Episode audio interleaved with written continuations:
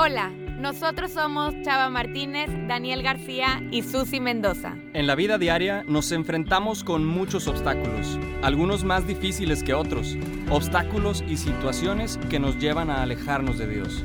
Pero nosotros estamos convencidos de que eso puede cambiar.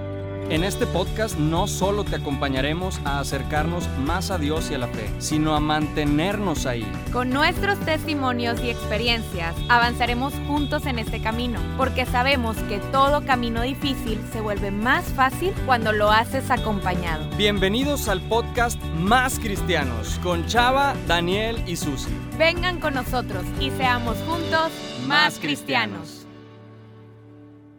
Y estamos en un capítulo más, sí señoras y señores, de Más Cristianos. Chispi, alegría. Eso, que se note que es mes patrio. Ay. Ah. Más Cristianos, feliz domingo. Para algunos domingo, para otros domingo, para otros domingocho, pero para mí, domingod. Ay. Para mí, Dios. ¿Sabes cómo? Así empezamos con la fuerza de más cristianos. ¿Dónde te sacaste eso?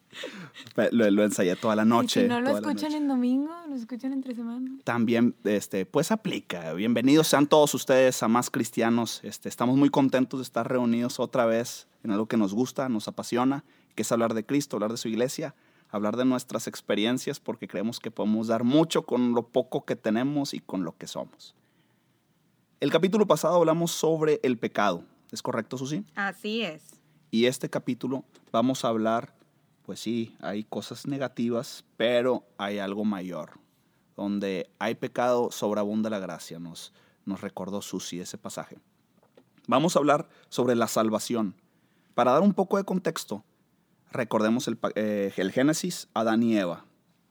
Caen en pecado, ellos estaban en, en, pues, con- en comunión con Dios y al desobedecer a Dios, al comer ese fruto prohibido, pues transgreden la ley y ahí se genera el pecado original. Entonces ahí ya no hay una comunión, ese acceso que podríamos tener con el Señor, ahí hubo, pues digamos, una línea, Un quiebre. un quiebre, es correcto. Y bueno, pues así sucedió todo, podemos ir profundizando en la Biblia, en el Génesis, para recordar un poco sobre esto. Pues estuvo Adán y Eva, y vamos avanzando rápido, rápido, y luego llegó Abraham. Abraham, lo acabo de leer, es una joya. Este, me encanta reflexionar sobre este personaje tan importante. No me voy a detener en él.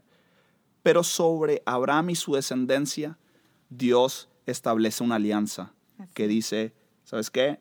Pecaste, el pueblo pecó, pero yo prometo que voy a estar con ustedes y que los voy a reivindicar. Entonces, hay una alianza en lo cual fueron pasando el tiempo, tuvo una gran descendencia, el pueblo hebreo creció, este, llegaron los profetas hablando sobre el Mesías, ahí existe la profecía mesiánica que podemos verlo en el libro de Isaías, y es toda una historia de cómo Dios va a intervenir, cómo Dios va a salvar al pueblo. Existe una línea que dividía a Dios, que dividía la mortalidad de lo, de lo divino, y Dios prometía salvación. El pueblo de Israel, recordando, pasaron por cosas muy buenas, pero por cosas muy difíciles. Era un pueblo oprimido, era un pueblo que sufrió esclavitud, era un pueblo que sufrió hambruna, este, era un pueblo, pues sí, que, que era, era difícil, ¿verdad? Era difícil porque tenía grandes victorias, pero a la vez grandes pruebas. En otro momento estaría padre, Susi o Chispi, ¿qué, qué opinan? Hablar de la historia de la salvación. Tal vez estaría padre como profundizar un poco de eso, ¿verdad? Me Totalmente de acuerdo. Entonces, apuntado. Si estás de acuerdo, manda un mensaje. Da like. Este, pero bueno, entonces lo que pasa es que el pueblo está esperando como esa, a alguien que llegara a establecer justicia y ellos se imaginaban como un personaje político, un personaje que estableciera justicia humana, ¿verdad? Sí. Este, Al y, fin y al cabo, hombres. Exactamente. Y bueno, pues llegó Jesús en un pesebre. Llegó Jesús humilde, un Jesús que nació este, de una familia humilde, nació pues sí en, en- en un pesebre con toda la debilidad y toda la fragilidad. Entonces, pues nadie se esperaba esa jugada maestra, ¿verdad? Esa, esa as bajo la manga. Y llegó Jesús, murió en la cruz, para bajar al, al Sheol, para bajar a los infiernos y toda la gente, toda la gente justa la liberó para entrar hacia la salvación.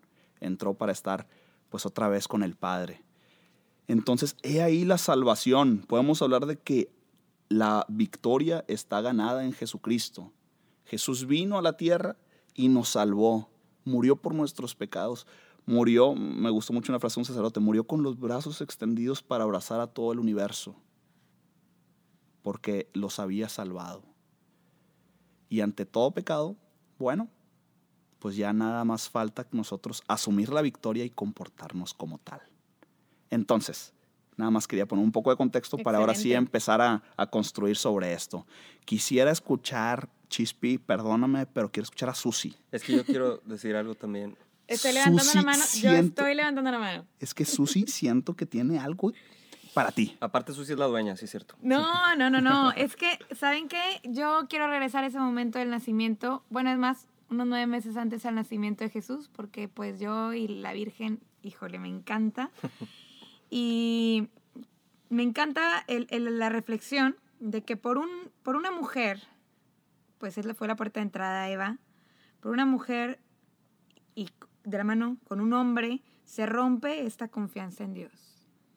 Y por una mujer que dice que sí, que acepta, da pie a la entrada a este mundo a un hombre, porque Jesús, como es Dios, también es hombre, y se regresa esa confianza en Dios. Entonces María es la nueva Eva, y por eso se le llama Ave, por eso el Ave María, porque ella es la nueva Eva. Y, y el mismo... El mismo Génesis nos lo dice, que pondrá enemistad entre la mujer y la serpiente, pero ella la va a poder pisar. Entonces ahí vemos también esa puerta de entrada, ese sagrario que llevaba a Jesús en su vientre, que es María, pero cómo viene Jesús también a ser el hombre nuevo. Deja atrás a Adán, el, el hombre, el hombre eh, penoso, cohibido, atrapado, esclavizado, pero ahora sí viene la historia de la salvación. Y Lucas 19, 10 nos dice, porque el Hijo del Hombre vino a buscar y a salvar lo que se había perdido. No se puede salvar algo si no hay un peligro. Entonces, pues también es como interesante reflexionar qué se había perdido. Pues se había perdido esa relación, se había perdido ese amor, pero ya está salvado, ya somos salvados, ¿no?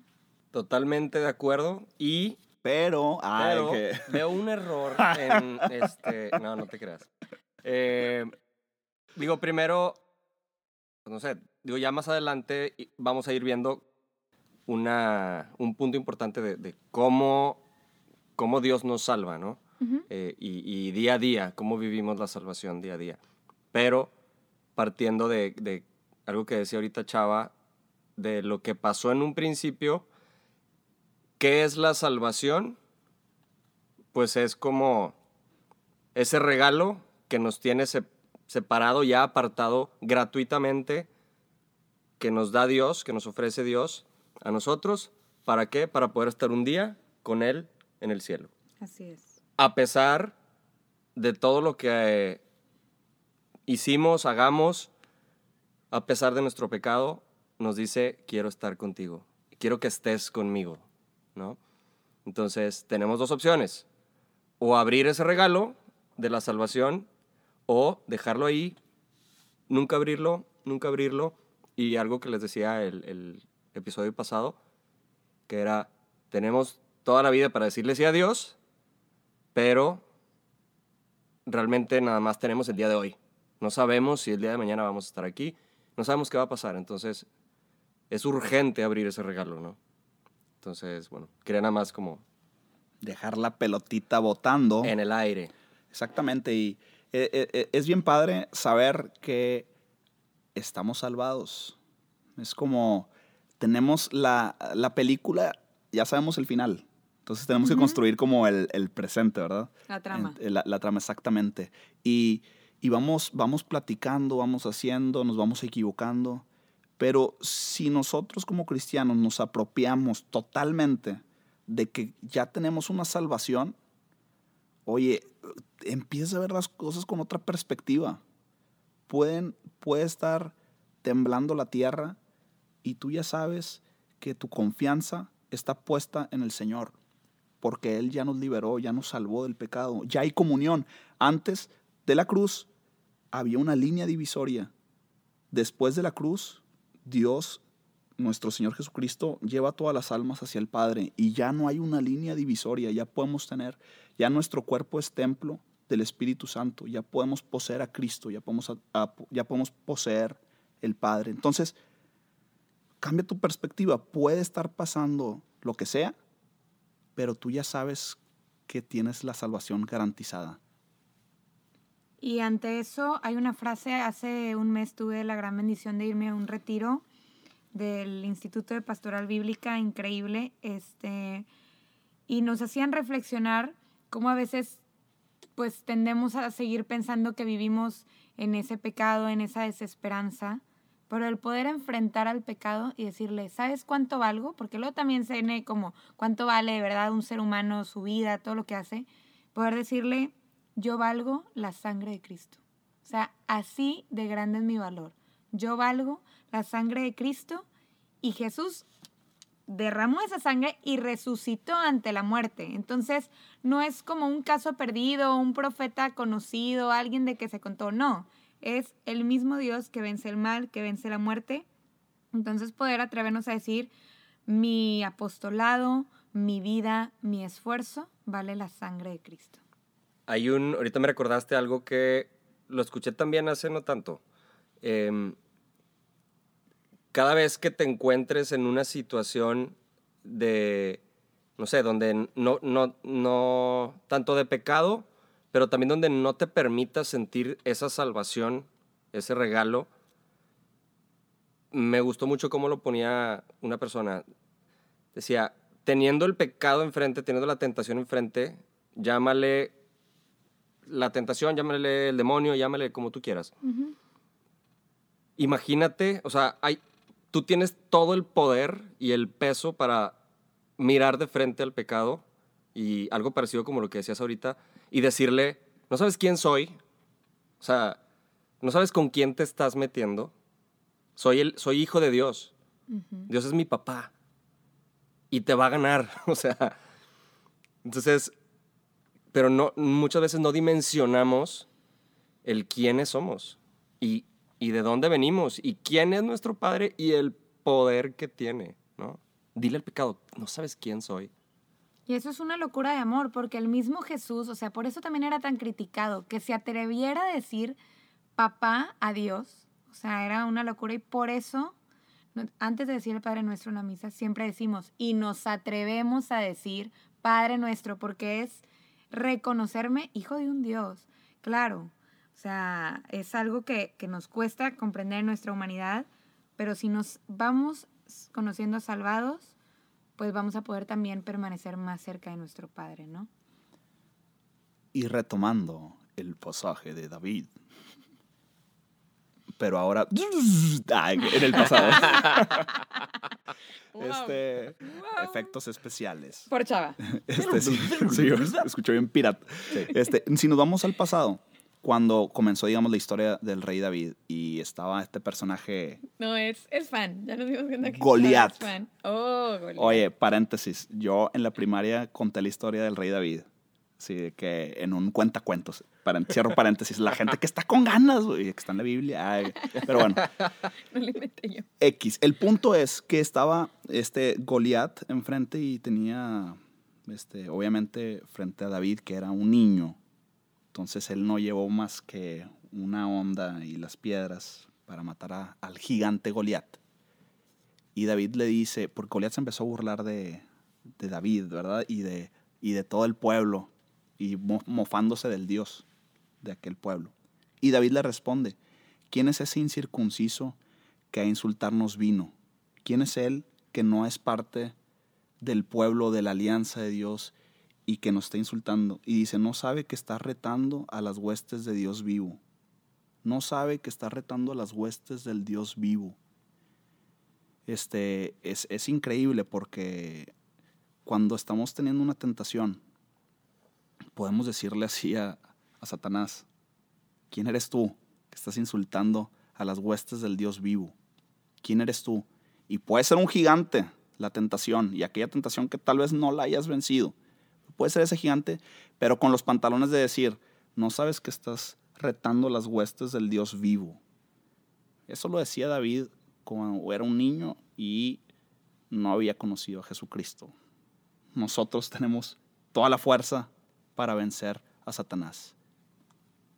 Y, y quiero resaltar eso que dices porque era un niño, era, era pequeño y Dios siempre se vale de esas cosas inimaginables para demostrarnos su grandeza a través de lo más pequeño, de lo más sencillo, del que no sabía hablar tan bien, del que no sabía, la gente no conocía, bueno, de ahí se vale Dios. Y, y me encanta el hecho de que Jesús haya nacido en la realidad en la que nació, en esa pequeñez, un rey de justicia, un rey de paz. Y creo que sería interesante también plantearnos la pregunta de cómo vive una persona que se sabe salvada, una persona que es consciente de esto y qué mejor manera que tomar el Evangelio, o sea, tomar el ejemplo de Jesús, o sea, él, es el que nos muestra el camino, cómo, cómo poder tener esperanza, cómo poder tener su amor. Y el también poder yo decir, pues sí, soy pequeña, soy humana, pero soy amada y he sido salvada. Yo creo que también es partir de la salvación se vive todos los días. Y es un reto vivirlo todos los días. Y de ahí la, la pregunta de ¿por, ¿por qué nos cuesta tanto a veces vivir la salvación o sentirnos salvados? Y es, es difícil, pero siempre recordar, y a mí me, me gustó mucho un ejemplo que alguna vez escuché, que de hecho ya está en la Biblia, cuando, creo que es en el Evangelio de Marcos, dice, cuando las, cuando las mujeres iban al sepulcro donde fue eh, puesto el cuerpo de Jesús, de repente se encuentran a una persona que ya después se dan cuenta que es Jesús y él, y él les dice, ¿a quién buscan? y dice, vayan a decirle a los discípulos y a Pedro, y, ese y a Pedro es, es lo que quiero resaltar. Me llamó mucho la atención eso porque no dice, vayan a decirle a los discípulos. ¿Por qué dijo y a Pedro? Porque imagínate, no sé, que le dice a los discípulos, Jesús resucitó, Jesús está vivo. Todos están, qué padre, pero imagínate, Pedro, es de que, qué padre. Y luego, ay, cañón, yo lo negué. Y ahora está vivo y me va a venir a decir. Entonces, imagínate la. Sí, o sea, imagínate la, la culpabilidad o no sé. A veces sentimos una culpabilidad y un miedo a, a tener ese encuentro otra vez con el perdón de Jesús y con la salvación de Jesús. Pero Jesús va por ti. Jesús quiere ir por ti así como fue por Pedro. Especialmente sabía cómo estaba Pedro y sabe cómo estás tú. Y va y dice, quiero ir contigo a decirte que te amo y que estás salvado. Excelentísima aportación, Chispi. Bravo. Y, Gracias. y lo digo en serio. Ay, que... no, la verdad me, me, me, gusta mucho porque vámonos yendo este, hacia el día a día. Este, nos sentimos indignos por, por, el pecado y eso es algo que tenemos que trabajar nosotros mismos. Entonces lo que les mencionaba es, la salvación hay que creérnosla, o sea, vemos las cosas diferente cuando nos sabemos salvados. Entonces hay que creer que Cristo viene a salvarnos y que Cristo está buscando que asumamos que somos hijos del Redentor, que asumamos que hay salvación y que hay alegría y que hay esperanza. La esperanza es una virtud teologal la esperanza no puede morir en un cristiano, la alegría no puede morir en un cristiano. Yo me acuerdo, pues muy frecuentemente en la universidad me decían, oye, chava, todos están estresados, que la escuela y que los, las materias y que el examen, y yo llegaba tranquilo. Y yo decía, pues es que me voy a copiar. Ay, que no, no. no, yo llegaba tranquilo, yo llegaba tranquilo porque decía, oye, pues ya, o sea, o sea, yo sé que esto va a salir, o sea, mi vida no depende de un examen. Pues ya hice lo que tenía que hacer, estudié, le eché ganas, pero, pero mi vida va más allá, hay, una trascendencia mayor que ya es el resultado y que el resultado es la victoria. Entonces, pues cuando la gente me, decía, oye, chava, te, noto con mucha paz, ¿por qué no estás estresado, gritando, empujándonos?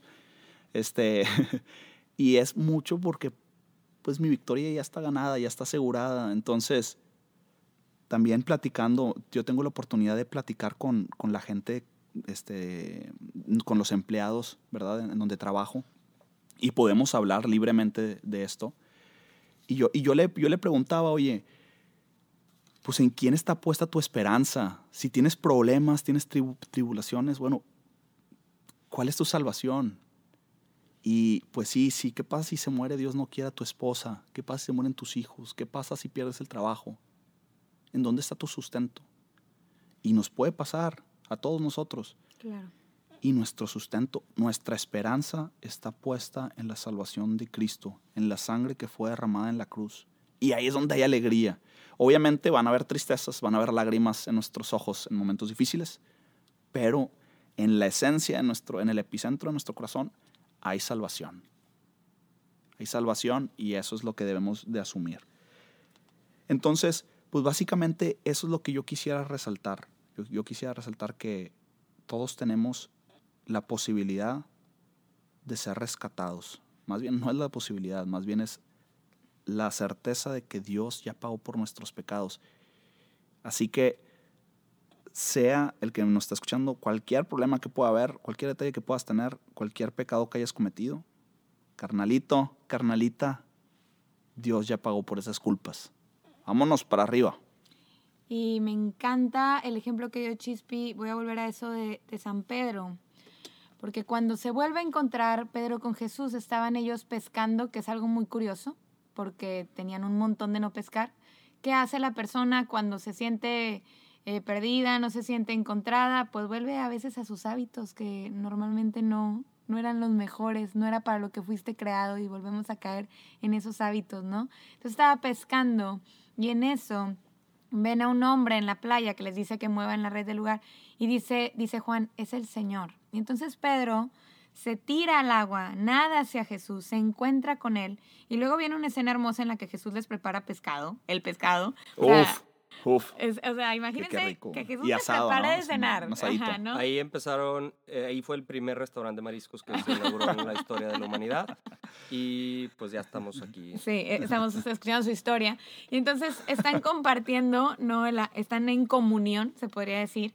Y entonces me mata lo que hace Jesús, que le dice, Pedro, ¿me amas? Le dice tres veces. Y además es, sí, Señor, tú sabes que yo te quiero. O sea, híjole, pero ya dile que lo amas, ¿por qué te quiero? Pero es, es impactante como él lo niega tres veces, pero Jesús es el que da la oportunidad de que tres veces le diga que lo ama. Bueno, les voy a contar una experiencia así cortita, personal, porque a mí me pasó esto. O sea, hace unos meses, eh, pues yo traía una, una carga, un sentimiento de culpa muy fuerte hacia una falta, un pecado que yo había cometido, que me remordía la conciencia, pero es eso que te da un chorro de vergüenza platicar, ¿no? En la confesión. Y yo tengo un director espiritual, entonces, pues no me podía, sí, yo sabía que podía irme y confesar a cualquier lado y que no me conocieran, pero le pedí la gracia del Espíritu Santo y fui con él y le platiqué llorando, de verdad, le dije, me, y, y, y no lo volteé a ver, o sea, yo le decía, me da mucha vergüenza lo que estoy contando, pero esta es mi realidad. Igual y para mucha gente es algo que no tiene la gran cosa, pero era como algo que me pegaba a mí en mi historia de vida. Y, y entonces, y, incluso hay gente que lo sabía, pero es diferente que la gente lo sepa, que el sacerdote lo sepa, ¿no? Y el enfrentarte a ese perdón. Y entonces me encantó que cuando terminé de contarle me dijo, Susi, felicidades, ya te liberaste, ya te sabes salvada ya no tienes por qué cargar con esto. Entonces ahí sentí el abrazo del hijo pródigo, que siempre vuelvo a eso, pero también el atrevernos a hacer eso, o sea, atrevernos a acercarnos para liberarnos y el sabernos salvados. A mí me recordó también un momento en el que me sentía demasiado culpable y, o sea, no sé si alguien se identifica de, de los que nos están escuchando, pero fueron como dos o tres años de vivir esa culpabilidad. Bajó un poquito la proporción, pero fue, una, fue algo que en su momento hice y que a mí me hizo sentir, es, como una presión en el pecho constante tanto por la parte de le fallé a Dios y la parte, eh, no sé, también humana, la parte moral, la- era un peso que iba cargando. Y le, mm, un amigo me dijo algo muy sabio. Me dice, ya no te, o sea, ya no te estreses. Dios ya te perdonó. Dice, pero, y aquí entra el, ¿cuáles son los obstáculos para sentirme salvado? Yo lo resumo a, a lo mejor dos. Es el, el demonio, que todo el tiempo está tratando de alejarnos de Dios, y nosotros mismos muchas veces. Nuestra cabeza, nuestras ideas y nuestras propias culpas. Pero él, él me decía, el demonio, el mal, se vale de tus peores errores, chicos o grandes, para hacerte creer que no tienes derecho al amor de Dios. Entonces, sea cual sea, como decía Chava ahorita, si tú traes algo que ya has ido cargando y que no has podido dejar ir, como le pasó a Susi, a como me pasó a mí y a mucha gente, Sí. no estás solo, a muchos nos pasa eso, pero date la oportunidad y de ver, o sea, de decirle, como te decía hace ratito, dile de frente a eso, no sabes quién soy, y vive esa salvación. ¿no?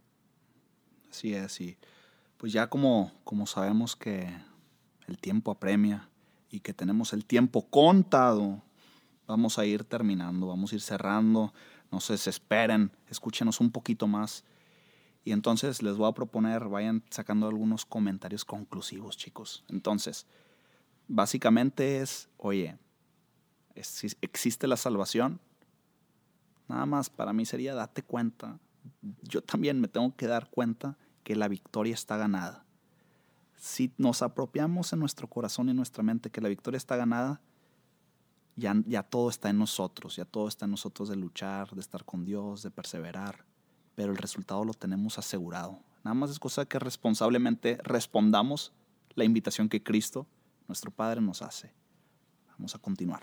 Y esa invitación creo que queda muy clara en, en Hechos de los Apóstoles. Pablo y Bernabé dicen, este, es capítulo 13, versículo 47, les dicen, te he puesto como luz de los gentiles, de los que no creen, y llevarás mi salvación hasta los extremos del mundo. Entonces también el saber que estamos llamados a hacer luz y llevar esa salvación hacia los extremos del mundo, pues qué paquetón. ¿Cómo lo voy a lograr? Buscando ser un hombre nuevo, buscando siempre renovarme.